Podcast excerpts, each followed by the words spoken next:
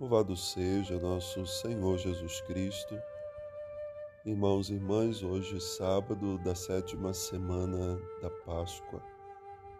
Estamos já celebrando a vigília desse dia, dessa solenidade de Pentecostes.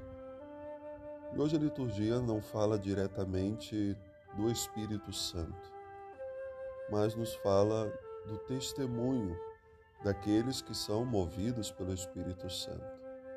Então, indiretamente, ali se fala dele. No Evangelho se mostra o testemunho de São João, aquele que foi chamado o discípulo amado. Não que os outros não fossem, mas João também desejou viver essa proximidade com o Senhor atento a tudo aquilo que ele vivia, atento aos pequenos detalhes da vida de Jesus, foi capaz de escrever depois o Evangelho, o livro do Apocalipse, também outras cartas, justamente porque viveu uma proximidade, não somente física, mas a proximidade do coração Quantas vezes já refleti sobre ter intimidade com o Senhor? E essa intimidade que é fruto da oração. E João vivia essa intimidade, a intimidade do coração, e é o coração que fala ao coração. Então é a oração também. E assim João vai ser para nós esse sinal de quem, movido pelo Espírito Santo, vai escrever e vai fazer chegar aos nossos ouvidos essa palavra. A vida de Jesus, o seu ministério, a sua paixão, a sua morte, a sua ressurreição, a sua presença ressuscitada na vida da comunidade, o seu encontro com os discípulos. Ontem ouvíamos João que falava do encontro de Jesus com Pedro e o perguntava por três vezes: Tu me amas? João era muito atento a esses momentos, a esses detalhes. primeira leitura, mais uma vez, se fala do testemunho de São Paulo.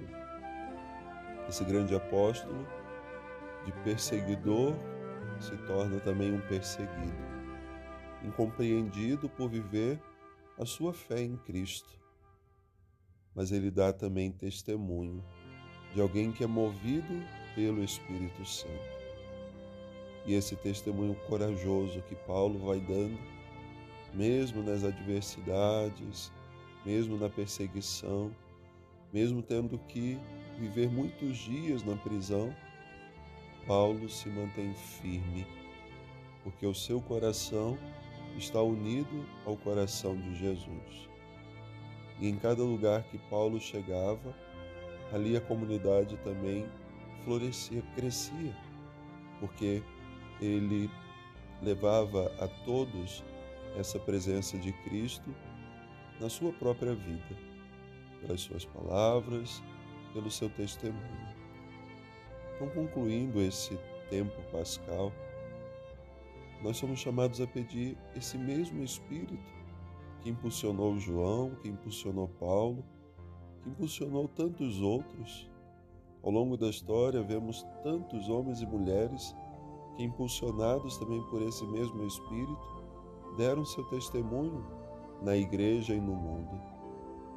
Peçamos que esse Espírito venha para nos fazer atentos aos pequenos detalhes e que o nosso coração esteja sempre muito unido ao coração de Jesus.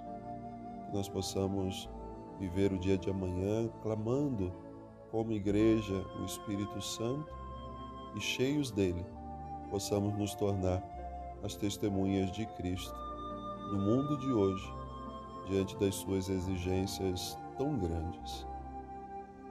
Um bom final de semana. Deus abençoe.